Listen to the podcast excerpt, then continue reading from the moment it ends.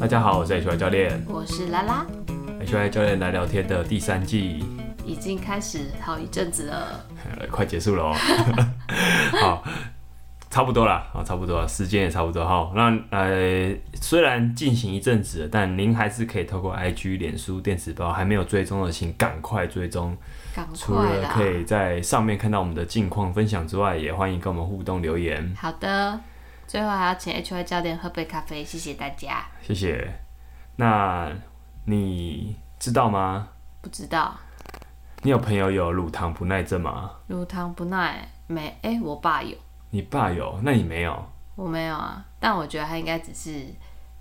他只是不想喝牛奶，随他便应该说。只是一开始喝有点不舒服，然后就就以为他有，但我觉得应该那个是一个适应的问题，就要常喝可能就好了。啊，真的哦，你的意思是说他可以因为他是有一阵子才，就是从我认就是知道之后，就是他可能约莫在我国中时期，他才说他有这件事情。但我就想说，不对啊，我国小怎么不知道你有这件事？所以 maybe 他就是以为他有，但其实他没有，但你没有，你妹也没有，没有，我全家人应该都没有。那他可能真的 没有，有可能啊，有可对能啊要验了才知道。是，好，那你知道这个乳糖不耐症啊这种问题啊，只有在东亚人身上特别多，嗯，你知道吗？好像有听说你知道过为，什么吗？我不知道，其实就是基因问题，就这么简单。就这么好归咎一个基因问对，题，但它是一个很有趣的案例，为何？就是我们知道演化是一个很漫长的过程，嗯哼，对，但是这个东西乳糖不耐症其实就是我们的人类在婴儿时期是可以耐受乳糖的，是，但是因为你过了那个时期之后，你没有这个需求，我们就不会，我们我们其实，在那个什么少年啊、成年阶段，其实就没有这个消化乳糖的能力了。蛮多人，蛮多人人，就是人类蛮早期是这样子的，嗯，所以这为什么说会有乳糖不耐症这种症状，就是因为他没有这个消化乳糖的能力，也就是说他基因里面没有可以消化乳糖的这一部分，所以他当他消化乳，他当他摄取乳糖的时候，他就比较容易胀气啊、腹泻。哎、可是，所以，所以你的这个意思是，就是乳糖这件事包含人乳吗？还是说、啊哦人乳是在婴儿时期是可以的、啊，对，包含啊，包含啊，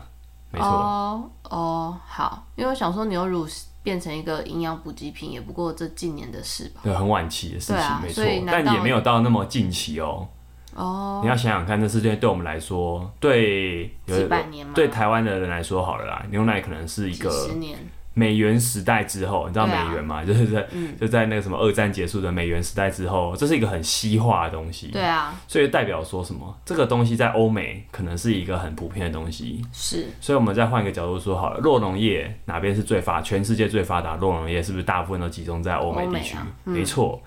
这就是啊，当他们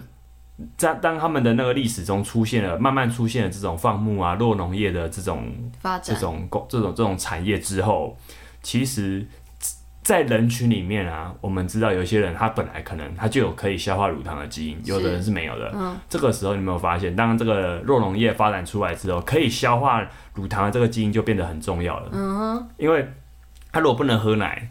它如果不能消化的话，那它其实就少了一个很重要的营养品。尤其在这么这么古早以前的时代，可能营养是很珍贵的一件事情。你多一个可以摄取的东西，就多了你存活的几率。但其实如果已经发展落农业，应该它也不至于会饿死吧？就算它有乳糖不耐症，嗯但就是在那个之后啊，其实这个基因才变得重要啦，我们可以这么说。对，所以它就会越来越，嗯，在演化上就是你你越能适应环境的人，你就越能存活下去。所以嗯到后来啊，欧美地区的人普遍都是可以消化乳糖的的比较多，对，那、好当然也是有，但就是变得多很多。嗯，那相对来说啊，对我们来说，这是个很牛奶啊，奶制品是很近期的东西，是嗯这是这是没错的。所以整个东亚、东南亚地区，其实乳制品它不是很重要的产，它原本啊不是很主要的产品跟食品，嗯，所以。当这边的人们没有遇到这种演化上的压力的时候，就这东西出来的时候已经是很晚的时候了，就是基本上我们已经没有什么什么生存粮食的生存危机了。嗯，之后其实你没有这个演化的压力，你就不会演化出耐受乳糖的基因，是有趣吧？哦，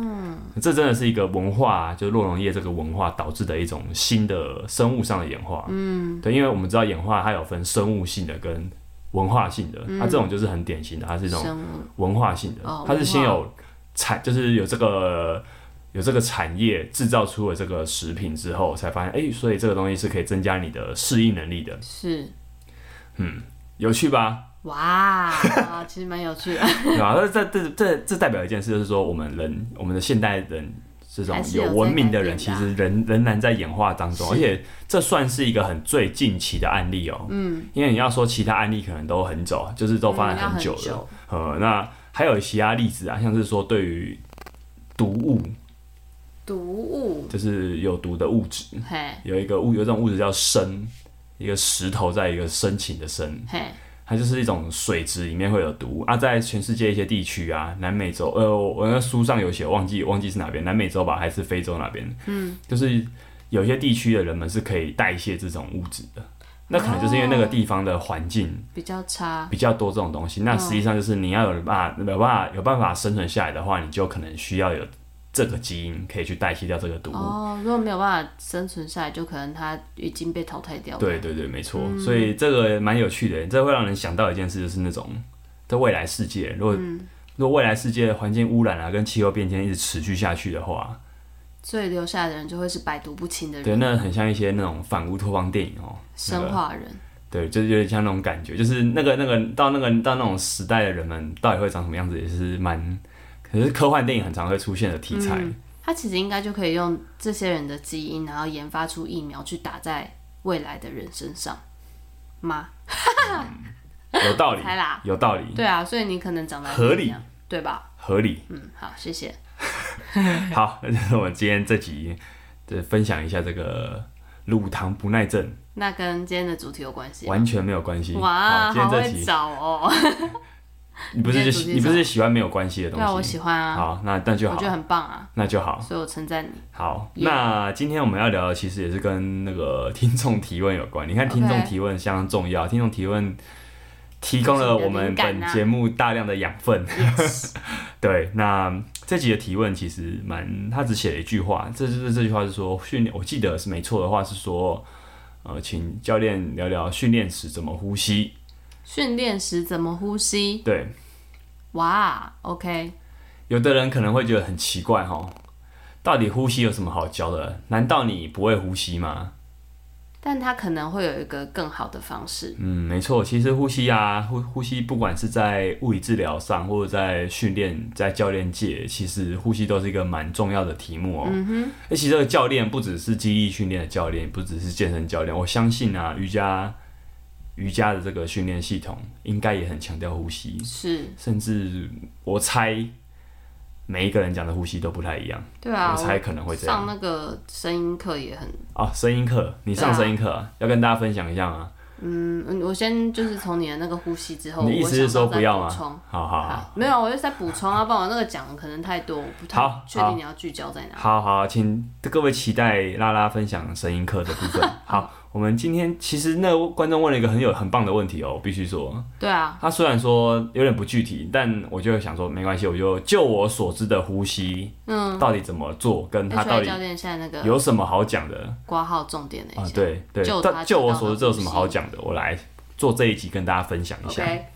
就谁不会呼吸啊？我觉得有时候在聊这个问题的时候，自己就是有我包含有时候我在上课的时候，可能第一堂课我会我会通常会引导大家说怎么呼吸，嗯，就听起来很有趣，就是说啊谁不会呼吸？啊人有不会学生呼吸的这样话呛就过你死吗掉了啦，有学生呛过你吗？是没有啦谁不会呼吸啊？不会通常没有那种没有没有那种反骨的学生，啊通常不会 OK 那么反骨。谢谢各位好学生。呃，那但是呢，其实我就我在教育现场发现，其实蛮多人是呼吸的，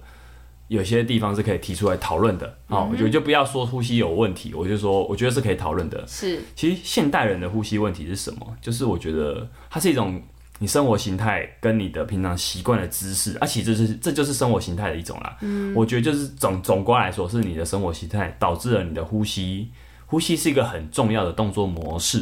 因为是我们每天都在做，而且它提供我们生存，而且它也可以调控我们神经的一些启动跟平衡。嗯，就是我们要放松还是要紧绷的时候，它是一种平衡。是，它会导致这个呼吸，我们现代人的生活形态其实会导致这个呼吸的方式整个改变了。嗯，这很像什么？因为生活形态改变的东西，其实都是默默的、不知不觉的，像什么，你开始驼背啊，你开始脖子往前弯，尤其这个东西可能在十年，这十年内是非常严重的，因为对智慧型手机也差不多就是这十年内兴起的事情对，差不多吧。那也包含像什么高跟鞋啊，高跟鞋，你穿上高跟鞋，长期穿跟鞋之后，脚跟一直长期被抬高，其实我们的骨盆会整个往前弯，哎、往前倒，就像骨盆前，就是骨盆就是一个脸盆啊，在你的在我们的那个什么腰间那那一带，它会整个因为高你看脚跟被抬起来了，啊，所以我的盆就直接被往前倒了。哦，骨盆前倾，对对，这是就这就是骨盆前倾啊，嗯就是这也是一个我们我们的生活习惯导致的一个姿势上的改变。哦，它有些嗯，有些教科书会直接说这是一种姿势上的失能啊。那如果你要用中性一点字眼的话，我觉得它就是一个改变了。嗯，那它会不会有什么问题呢？其实是有的，所以我们就来讨论看看它的问题好的啊。就就我的教学现场，我在教学的过程中，我会发现一些常见的呼吸状况是嗯吸的太浅了。嗯，啊、就是等于说他可能一，他可能就是，就他所有的呼吸他都会这样吸，他没办法慢下来。那那没办法慢下来就是的话，那其实你会完全是用一种比较紧绷式的，比较是那种人在处于那种警戒状态的反应会比较急促，嗯，交感神经启动之后的呼吸会比较像这样，就是你随时处于一个战斗的状态啊，这这个是需要的，嗯，因为它可以让我们这这是有一些生物上的需要的，可是如果说你随时随地都都是这种状态的话。那可以想见，这个人的压力应该会蛮大的，因为他身体是很紧绷的，嗯所以这太浅嗯样的吸法基本上就在上胸而没已，错，解脖子、就是脖子脖跟子哦上胸，也就是胸部跟颈部啦。所以你的胸部跟颈部的肌肉会一直处于一个紧绷的状态，可以这嗯，样会说。嗯过度使用，过度使用，因为他们并不是呼吸的主要肌肉哈。等等，我会说明一好下呼吸有哪些肌肉。呃，再来就是说胸，我们知道呼吸很重要，就是说你一定听过什么胸式呼吸、腹式呼，你没听过胸式，你也听过腹式吧？是复试很常听到啊，其实对复试并不是一个最好的方式，我觉得。那那但是呢，我们要知道是呼吸的肌肉含刮了颈部、胸部、腹部。哦。呃，那那为什么这样说？就是因为如果常见的一个问题是说，除了太浅之外，还有一个是它就是他们没办法同步。我的胸腔跟腹腔是同步不了的，我呼吸就变成说我先胸动了一段，肚子再动一小段，就是很很很碎片，哦，的那种有人是这样的呼吸、会会，有一点，就是它会它会没办法连续。所以他是吸不够了，他先吸到这发现不够，然后再开那下可能一是个它很强自然的势反应，对对对对对，给就是它它会使自然用变的这样，哦或者是它的深度，我觉得这跟后面我要提的这个很像，就是深度不足，嗯，它变成说它会吸不够，然后它会一直一直再补再补一点再补一点，或者说它吸一点吐一点吸一点吐一点，就是它会非常浅，哦无法无法深无法产产生深嗯度，那也容易中断。那还有像是吐不干净，我觉得大对大部分来说，其实吐气比吸气难一点。哦，嗯嗯，就是它可能要吸，因为都吸得到，因为吸气我觉得是一种生存的，本能对，是一种嗯有点蛮本能的。大家如果有在水里面过，大家就可以懂。应如该果憋气一阵子，他就会很对顺你大概着懂那种感觉，嗯就是如果你是怕水的人，你特别感懂那种一定要吸吸，气是一种本能。对对对对那所以呢，相对之下来说，吐气是一个反而对我们来说蛮需要练习的一个东西。嗯，所以我先从吐气开始讲哈，就是说吐气常被我们忽略。嗯，因为好像我只要吸到气就好了。嗯， 就是刚刚讲，就是呼吸吸呼吸里面吸气，好像大家会比较在意是我有没有吸到气。嗯，我我不晓得大家是不是有这个问题的，啊这是我自己的我自己的经验感归纳出来的东西。那吐气还有一个重点是说，它可以启动我们的副交感神经。哦，那我们刚刚有讲战就是一个战斗反应，这个是交感神经嘛。那另外一个就是比较处理放松性质的，它就是副交感神经副。交感，对，那其实副交感神经很多人都会说，很多地方都会说吐气会可以让副交感神经运作的比较良好，嗯，所以甚至很多在那种啊睡不好啊，或是有一些压力的症头的那种，他们的医生会给的处方都是练呼吸、练深呼吸，长那跟这个跟这个吐气的那个什么副交感神经是有关联的，嗯就会让你的压力稍微反应稍微降低一点，嗯，对，还有一个东西不会不会吐气啊，它会影响你的肋骨位置，这蛮有趣的、哦。就是我们要我们我们了解一下，就是说我们吸气的时候啊，横膈膜就是我们那个什么胸腔胸腹交界有一块横膈膜，对横膈膜的形状很有趣，大家可以有机会找找看那个图片 Google 的图片，蛮有趣的。它你在吸气的时候，其实横膈膜它是会下降的，对，那这时候肋骨其实会上升，它会往外翻。你有听过一个肋骨外翻这种人？呃，有人会说姿势是有些人姿势是不良的做的这种的位置嘛，肋骨外翻。好，所以如果你只会你一直一直在吸气的话，你不会吐气的话，其实你肋骨会长期在一个比较容易放出打去的开状，态，嗯对，打开翻出去的状态。那肋骨外翻会导致你的你的腹部核心比较不稳定，跟你的骨盆位置比较不稳定，它有这些状况。嗯，你吐气的时候，其实肋骨是会比较往内收的，是就是等于说吸吐气的时候，横膈跟肋骨会同时是相反的位置。嗯，啊、所以如果说你吐气，你不会吸，你一直不会吐气，你一直比较会吸气的人，那其实很多很多时候你的肋骨的位置可能也不良。所以反过来说，如果你的肋骨有这个，你的肋骨容易打开的话，也许可以多多去注意这件事情，是练习练习一下吐气。让你的肋骨降低，回到原本的位置。嗯嗯，这就是我我我们在讲吐气的时候可以注意的地方。了解，那刚刚其实已经讲很多肌肉的部分，是就是所以我们来说说看呼吸到底有哪些肌肉。嗯，其实呼吸最重要的就是有两个，我觉得最重要最重要的两个肌肉啦，横膈膜，就刚刚讲的那个嗯横膈膜。横膈膜它在肋肋骨内侧，它像一个帐篷的圆顶，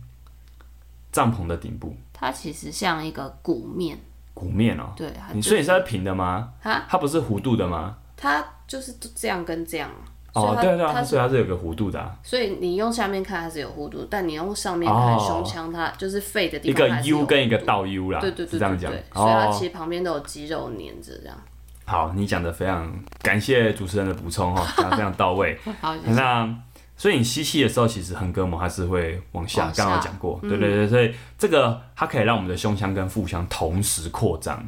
所以哦，其实横膈膜会正常运作的话，你的胸腹腔本来就会同同时扩张。是那再反过来说，如果你你从一些人身上发现他的胸他的胸腹腔不会扩张，不会一起扩张，无法同步，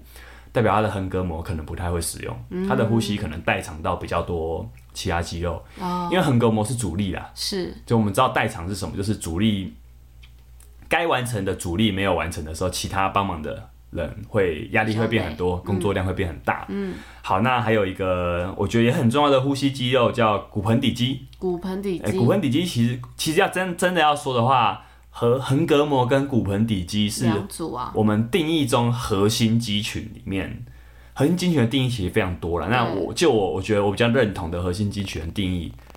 最上缘就是横膈膜，最下缘就是骨盆底。哦，就这一块，呃，刚好就这一块。那我们前后还有，但就先就先不要反再正讲就这一了，块嗯对，放先完这样讲。骨盆底就是一个很重要的肌肉，它跟我们憋尿那个是感，你其实会憋尿，你大概就你这样大概就可以感觉到你的骨盆底在干嘛了。嗯，好、它就是这这这两块，我觉得是蛮重要的，而且这两块也跟我们所谓的核心肌群是直接有关系。我之前的那嗯个老师有说过，就是他们其实就有两组，一组大的，一组小的，嗯所以你在呼吸的时候就是同步的往下，对对对然对，后吸吐的时候就是同步往上，你的老师是瑜伽老师吗？不是哎、中文老 师，训训训骨学的我曾经上过声音课的老哦师，哦，哦不是修辞学老师。对，哦不是不好意好思，，了解。那对，那他讲的没错，我对我我我我蛮觉得认这个同。嗯对比蛮有趣的，就是一大一小一的组概念，一对嗯大一小，刚好是类似他功能。们功能很像，那还有辅助的，辅助的我就不用一一唱名了啦， 但他们都集中在颈部跟胸部。其实我们哦的胸、胸小肌、上胸面大肌多少都有一些这功能。嗯，所以有些人其实真的会因为呼吸不会使用横膈膜，导致他代偿到他的颈部、胸部很紧哦、这种是蛮常发生的，哦而且不不不会很奇怪，这所以他这会一蛮直这蛮样，合理的。因为他日常就这样，这就是一还个是说累他积训的啊、练才形成这样，嗯，我觉得是日常日常就会了。哦 OK，那当然，不好的训练也会让他更更加剧是这个方式是一定的啦。对。那其实我们刚刚讲到我们的横膈膜跟骨盆底这一块的核心肌群，其实它就可以产生一个我们在训练中，我们在肌力训练中很重要的一个东西，叫腹内压。腹内压，腹内压力，你就想象一下我们的肚，我们的腹腔前后左右是一颗球。这个如果骨盆底跟跟那个什么横膈膜开始在作用的时候，其实它会增加我们这一区球体的压力。是对，它就像是灌饱气的篮球一样会变多，所以为什么吸饱气的时候横膈膜，哎、不是横膈膜，腹内压会增加，嗯，就是这个，而且就是这个道理。这一区这一区它的压力增加了，嗯，那吐气之后，通常这个压力就消失了。消掉嗯对对对对，所以我们讲腹内压就要了解呼吸怎么呼吸跟核心是什么，其实这是同一套东西。那胸式呼吸、腹式呼吸，甚至是颈式呼吸，脖子的那个哦颈，他们都是一种严格来说啊，都算是一种失能的呼吸方式。嗯，对，就是它，它不是最好的，因为它可能跟我们最早的那个动作模式设定是不不一样的。样嗯对对，它不是原厂设定，它是因为因应我们的生生活活方式态才产长生成的这样的，对对，那但是你说他们是千错万错嘛，并没有，他们也是有需要的时候，就像嗯刚刚讲的战斗的时候，你要有个比较急促的呼吸，它可以供因应为那你，个状态。对，它可以让你进入那个只状是说，态。它如果是日常的话，就会比较辛苦。没错，没错。那所以那这样说的话，怎么样呼吸才对？其实哈、完整来说，比较推荐的训练的时候，呃，不是不是训练的时候，比较推荐的呼吸方式是好好去训练这种完整的呼吸，叫全呼吸。全呼吸，它其实我们我们在教学上也很常用一种说法叫环状呼吸，环就状是它是一整圈的。因为腹式呼吸为什么会有问题？很多人在讲腹式呼吸，都是因为它的腹式呼吸只强调前半部，对前半部、嗯啊，甚至只有后半，就是它就算讲前后，它可能也少了侧边。啊，侧边也是会啊，也是需要的、啊，是哦因为一圈嘛，你不能只有前后，越多越越多，这一这一圈上越多的东西正在做动，作用越好是，最好的。嗯那甚至说你只有腹部也不够好，因为胸腔横膈膜在胸腹交接啊，胸腔本来就有可以呼吸的肌肉，是你只有只讲到腹腹式其实是不太精准的，嗯其实是胸腹确实完整环作状用是比较最好的。嗯，完所以环状呼吸或是说全呼吸，完全的全啊。相信这个听众朋友，你们可以都去查一下这两个词，都可以查到蛮多资料的。所以它因为们代表意思是一样的。呃就我来，就我的认定是一类一样啦，我会觉得是一样。那当然，其实每个人讲呼吸，每个人讲核心，他用同个词，可是他讲的东西可能不一样，这个是一个很麻烦的地方。但我们没关系，就你也可以不用听 HR 教练的，但没没没有关系。嗯但是你都可以查到类似的资料，我相信。 OK，所以你可以这样练，这这样练，那怎么练？其实就真的是从躺着躺着，先重新去觉察你现在的呼吸状态，就是我觉得很重要的是觉察，就是说你就算你做不到也没关系，嗯，你先知道说，哦好，我现在的呼吸可能是怎样，嗯，比如说好了，我现在太浅，好，那我可以怎么做？你可以去查查看，有些资料可以告诉你会怎么做，他要怎么知道他太浅？算时间，哦，算时间啦，就是通常来说一口气就是吸吐好了，我觉得做我们我们前一集不是讲那个什么越动越越动越成功，有讲呼吸嘛，他说嘿十秒，对不对？哈，一口哦就是、对那叫什么一吸吐要十秒，对，吸吐气十秒，嗯，一次呼吸十秒钟是一个蛮推荐的一个方式，它是一个很漂亮的数字。 ，OK，那你基本上你可以先看看你可不可以做到这件事情。嗯，对我们我们运动的时候的呼吸一定会比较短，但是对如果今天你是放松状态下，你连十秒都差很远的话，那你真的是要再练一下。嗯，因为你一定可能会有一些其他问题是你可能知道的，或是你不知道的。嗯嗯嗯。那怎么呼吸？甚至我有看过有个练法是用吸管。哦嗯，吸管要怎么吸管的孔径很小，它会强迫你放慢你的速度。哦，一次吸比较少，嗯对对对对对，然后哎，而、用吸管它是用鼻子吸，还是用鼻子吸？哦它用吸管其实是在练吐气，哦哦嗯，哦练习把吐的气量小口吐少一。点而且而且，因为我们知道，就是一蛮多人在教学的时候是说，吐气要比吸气久，对，吐气要比较长。嗯，其实这也是蛮容易做到的事情啊。嗯，对，就是有练的话也容易做到，所以其实吸管的练法，我自己觉得蛮好玩的。嗯，就如果你觉得你都太大口的话，可以这样做。那就要拿细的吸管，我不觉得能拿波霸的吸管， 因为波霸一下就没了。对哦，没错。对，很实在啊。要是有人手边随便拿一个，对不对？然后拿直的吸管，不要弯曲它，比较简单。弯曲它会变难。啊，可是弯曲如果今天是为了要吐气放慢速度，那其实也没差，增加难度。嗯，对啊，就它是增加难度啦。 OK，好那吸气，我觉得蛮常见问题是不会用鼻子，会用嘴巴。哦，呃，鼻子其实蛮重要的，就呼吸的能力来说，鼻子是蛮重要的。嗯，所以我觉得可以先从这几点看看，先觉察，然后看你目前有有遇到什么问题。嗯，那因为蛮多呼吸有状况的人都都其实都可以找到相对应的解决方法啦。这边是可能有很多呃对应到的问题跟解决方法，我们就不一一的讨论了啦 OK 因为太多了。嗯，所以我等等会说一下。我我认为我平常可以怎么练呼吸的方式，也许你就可以先参考一下。总之，我再做个总结，就是我这边会比较推荐大家去训练环状呼吸、环全状呼呼吸吸，这都是同样的意思，类似的意思。那好了，那我们就来等。其实为什么我会说我讲的东西不一定对，是因为呼吸的流派啊，各种训练身体就是一种流派，对，每个流派对于呼吸的定义完全都不一样，嗯，而且真的是眼花缭乱，所以很多人有这个，我觉得这位听众会有这个疑问，也有可能是因为他听过很多呼吸方法，但他不知道做肌力训练的时候要用哪一种，甚至我可以跟大家说，肌力训练也不是只有同一种呼吸方法，有很多种，对，啊、所以这真的会搞得大家有点乱，嗯，好、那诶，我们也有个经验嘛，是不是有时候有些时候在同一堂瑜伽课，同一个老师，他在这一堂课跟下一堂课，他可能会用不同的方式去引导呼吸，对，对吧？对，对吧？那其实这也是在换一个方式去呼吸，要说的话也是吧，对不对？有但我点觉像，得那个质感不太一样，什就么意是思他用不同的方式引导，但我不觉得他在讲的是同一个呼吸方式，你觉得不一样吗？他我觉讲得不一样，不一对样。啊，对啊，那你就 那就跟我讲的一样啊。哦，我以为你的意思是，就是他用不同的说法，哦，没有要啊，我我意们思做是说，同他样就会的换一个呼吸方哦式，是他是就有是不同的着重点了。对对对啊，所以我的理解没错吧？就是是真的真的对会换一点方式。对，所以真的要说的话，最我觉得最最乱的、嗯最让人眼花缭乱的呼吸方式，可能会出现在瑜伽界，哦，有可能哦、因为他们真的每个流派可能都会用不同的方式讲呼吸但我觉得梗概是一样的。啊，真的吗？嗯，就是他要求的，我觉得也是一个很缓慢的感觉。当哦然最、最呃，他讲的比较呃比较常多人在讲的就是吸一倍的话，吐是两倍，两倍，对，然后五秒如果加十秒，你就吸五秒，那其实很容易就吐10秒。吸吐很容易就超过十秒了呢。那你可以吸两秒，吐四秒啊，哦，就是一它口的气那不个够，分你可以吸两次。不行啊，你这样会乱哦掉。其实你这样会更喘， 就是那个。然后我觉得这个东西好像是比较常被用的，所以我觉得它在这个梗概上，它只是在去调整你不同的进行方式。哎、那那个声音课嘞，要不要聊聊看？声音你课，最近上的声音课，他他呼吸有什么你觉得很特别的地方？嗯发声的课嘛，这是一个发声的课嘛？对他教你怎么使用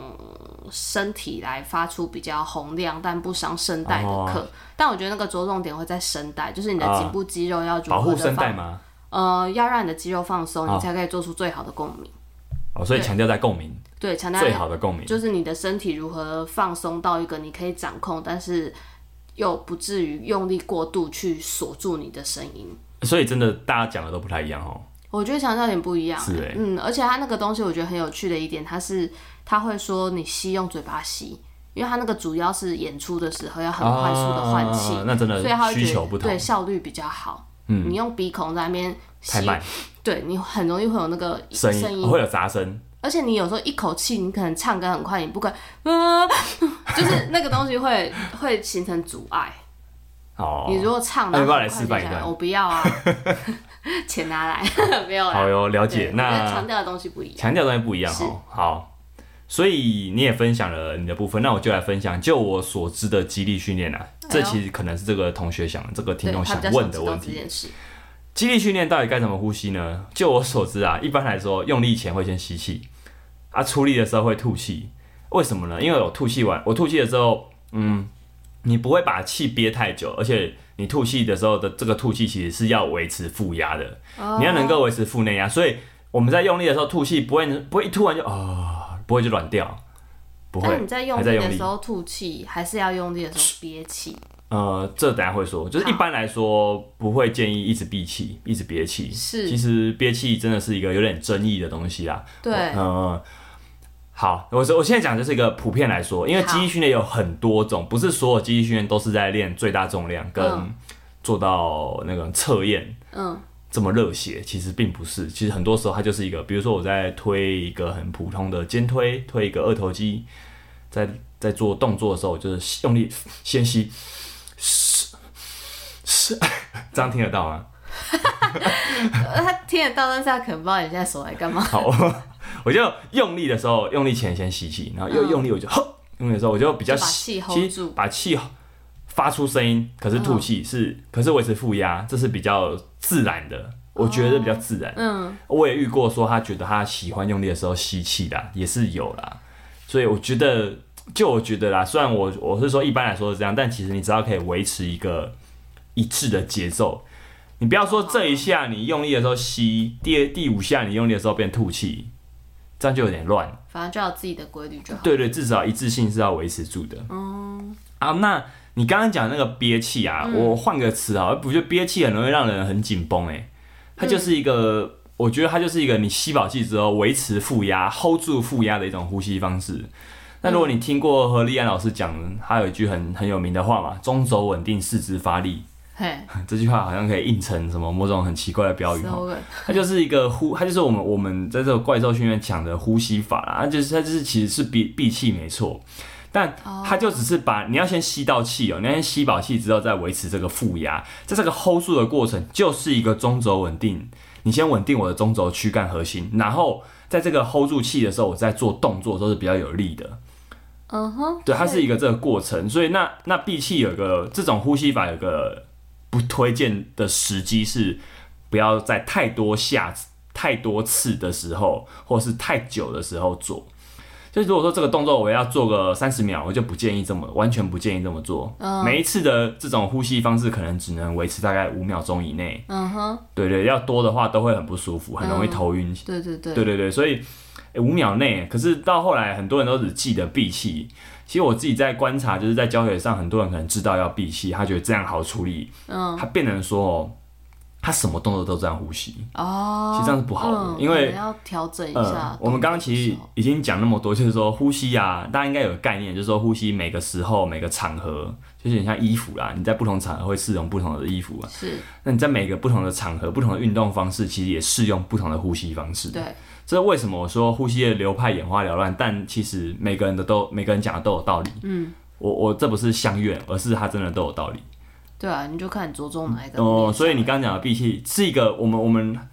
它叫什么法式效应，那个那个专它是一个专有名嗯词，但它就是一个我们把我们的生门紧闭之后，它其实可以让我们体内的压力产生到最大化。哦，啊，这个压力其实也不会让你血压增，它不会让你血压有问题，因为这个血压是同步增，就是血血管内内外是同步增加的，它不会有那种高血压常担心的那种问题。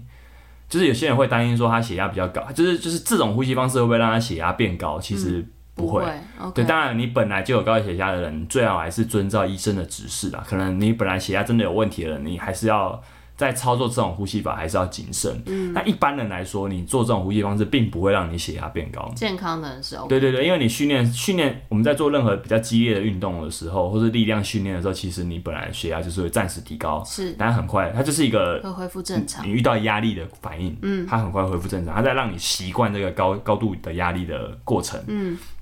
所以呃，呼吸的方式在闭气其实是不用太担心有这个问题，但我觉得比较需要担心的，真的就是你什么你你不管什么动作都用同一个方式，所以我常听到有人的呼吸，他就。 嗯嗯他就会发出一个很很紧绷的声音，你会发现这种人，他可能他的五官会变得很真理很狰狞。嗯同样的，它同时它的肩颈可能会开始有点出力，哦，其实这就有点有点违反了这个呼吸法的有点原僵硬原意了。对对，嗯它其实我觉得它已经有点违反原意了。就是你要这样想哦，同呃听众可以这样想，就是你可以这样想，腹内压它是一个音量钮，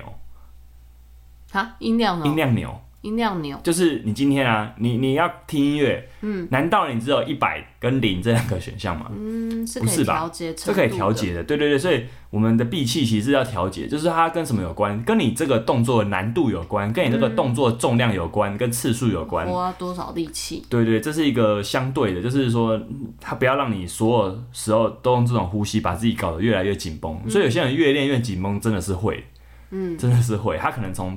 要再掌握一下从动作次数、组数跟动作的执行方式，跟他的呼吸方式都会让他很紧绷。嗯，所以所以并不推荐说放都这样呼吸。嗯，所以我才说，一般来说，用力的时候会先吸气，出力的时候会吐气，维持负压。嗯，你有没有发现就是差别？就是关键点都是在吸完气之后要维持负压。对，可是如果今天没有那么重的时候，我就吐气维持负压就好。如果今天难度比较高或是重量比较重的时候，我就选择用闭嗯避住一下 hold 住的方式去维持负压，因为这样的方式负压最高。是好，那但是如果今天也有还有另外一个方式，我们也很常做，就是负重行走。嗯你有做过吗？就是呃，如果今天负重行走像这种动作，它的动作操作时间比较长，你还是我可能有可以三十秒到一分钟都要负重，对，我不能突然就把负压放掉啊。那这时候怎么维持负压？短吸短吐，嗯比较短的呼吸方式，用这种方式去维持我们的呼吸节奏，同时可以维持负压，又好处理，而且你不会闭气，嗯，因为闭气是撑不了太久的。是嗯嗯，呃，自由潜水那种例外啦，那个就是那也是那训是练那是过的另啊外一个方式对啊，对对对对。所以其实我这样其实已经讲了好几种，我们而且我在讲的就是一种普通普遍的记忆训练，是嗯其实就可能有三种呼吸方式了，那更不用说其他运动又有不同的方式。嗯，而且啊，我再分享一下，虽然都是好像力量型的训练，那像举重的抓挺举，嗯，抓挺举的呼吸跟深蹲硬举的呼吸是完全不一样的，哦因为抓挺举可能它用力的时间比较。呃，它整段的过程比较长，嗯它有几段是特别高张力的，嗯它就是有点像这样，它会先走一段没有低张力、中张力，然后高张力，然后又降又降低一点点，又高，嗯，这样，就它有好几段，会有很多起伏，它有很它有一些起伏，是所以像抓挺举这种动作，它就会用呃不同的呼吸策略去调整，它不会一口气逼到底，嗯它觉它不会这么做，嗯，哦，那甚至抓挺举有些在有些动作中，它会把气集中在胸腔，哦挺举要上挺的时候，嗯，就是我我们在做挺举的时候，重量已经到胸已经上搏到胸口这一段的时候，如果他最后要做把它做第二个动作把它挺上去的时候，也许这时候胸腔的稳定是很重要的。是那甚至啊卧推，卧推你知道吗？躺在床上的那个那个推，好卧推时候的气，有些我听过蛮这样的说法是说卧推时候，这时候的胸腔的压力其实比腹腔还要重要，也有道理啊，因为因为其实卧推比较着重的是胸跟背，是呃，不，我说着重不是说他们的肌肉比较重要，而是说在重量重量对准的是我们的胸跟背，嗯，所以这时候的这一块其实是比较需要稳定的。是我的背后要很用力的靠着椅子，对那这时候如果我的气还往肚子吸的话，有点好像我烧不到氧，好像重点其实是胸腔这一边，嗯嗯是嗯可可能也很重要，可能更重要。这跟深蹲跟硬举的呼吸方式就不太一样。，嗯对，甚至可能深蹲跟硬举的呼吸方式就也不一样了。嗯这个在那种健力运动，都今天已经很很专项化到，呃，可能我每一个呃深蹲、硬举、卧推，每一个运动、每一个动作，它我都有很重要的技巧来最大化我这个运动表现的时候，这时候每个运动的呼吸方法就很重要。嗯，可这个我们不会在教初学者的时候强调讲，这些嗯一来我可能也没那么清楚，二来就是你们也不需要。对初学者来说，只要你可以控制好负压，嗯，你可以控制好负压，你就控制得了中轴稳定四肢发力，你就可以产生足够呃应付这个初学者的重量了，嗯，对吧？所以我觉得。并没有完整的呼吸，完美的呼吸方式啊！你看我讲那么多，就是连力量型的训练都有这么多不一样的呼吸方式了。你不要想说用一套初学者阶段可能也许是可以，可是你你你这样听也知道说，不可能有一套可以完全完整完整应付的呼吸方式。是我还是比较推荐，就是先从基础的，嗯，全呼吸、环状呼吸打好基础，你至少要能够吸到气，你至少要能够维持负压，那你也要能够好好吐气，那这样子才完整，那自然才才去。进行到每一个运动中、每个训练中、每一种不同的运动方式的呼吸对应到的方式，是，所以适不适合你的需求才是呼吸的重点。嗯，那但完整的一套还是要先学起来，对，我觉得基本有一个基本功啊，或者我觉得它是比较有共、比较大家的共识。是对，那我未来如果有在持续有在发现什么新知的话，我会我会再跟你分享，跟这位听众再分享更，新，因为因为我觉得这是会更新的。这对。我现在这个想法跟我一年前、跟我三年前可能就不太一样。而且你也可能再碰到一些新的例子，对啊，对啊，对对啊啊，就是这时候都这都是会持续更新的。那最后我们想讲讲看，就是呼吸，它其实是一种很好的热身方式。嗯嗯，为什么？因为我们都知道，如果说你有很你可能从很忙碌的工作中、高度压力的工作中结束，要来今天的训练之后，你一定要先让自己，我觉得呼吸可以在这个阶段是一个 reset，嗯，它可以让你的身体先稍微放掉，从你本来的压力状态中暂时释放。所以在运动前，它是一个可以可以是一个放松。那你在运动后，其实你训练完了之后，你得到一个新的压力，这时候你也很适合放稍微放松一下。所以其实运动前后呼吸都可以做一种热身，尤其对于大多数大多数人来说，也许你好好先重新从鼻子吸，嘴巴吐。再来进步到维持负压，这都是一个很好的热身了，因为你可能开一开始还做的不够好，嗯，对。那美国也有一些像 Michael Boyle 有这种训练学派，嗯，他们会把呼吸当成很重要的热身。对，就是他是他认他认他们这个学派有个宗旨，就是说重要的东西就要一直做，哦，对不对？所以他其实会把呼吸当做一个热身。 Michael Boyle 他们的书，其实台湾有很多翻译的，所以大家听众也许你可以找来看看。嗯，对，你可以看看他们这个他们这个运训练的方式、训练的流派，他是怎么讲呼吸的。其实我觉得跟我讲的并没有差太多了。嗯，好，那这集我们就讲到这边了。但因为我觉得这个这个题目非常好的是，你看我刚刚有讲说呼吸是一种热身方式，是对吧？对，我下一集我就要讲热身，哎呦，这对么我刚就要好，讲，因为热身有很多重，就是有很多人想问说，到底要怎么热身才对嗯才够？对我觉得延续这个话题，呼吸是可以是一个热身方式。那我就来聊为什么有些人适合这个呼吸方式，有些人可能不用那么，不是每个人都会这样呼练，就是不是每个人都会这样热身的，对吧？我相信你就不会，因为你可能没有那么困难，呼吸对你来说没有那么困难。哦，对，但是有些人会可以这么做，会比较适合这么做，或者你下次也可以试试看这么做会不会有差。是，好，我下一集就就来说为什么，也是我分享一下我对热身运动的一些看法。好 OK 那我们这集就讲到这了，下大家下礼拜再见了哈。喜欢我们的听众，您请记得追踪我们，然后 欢迎跟我们互动留言哈，看看我们的一些近况分享哈。以及请 H Y 教练喝杯咖啡，好，拜拜。拜。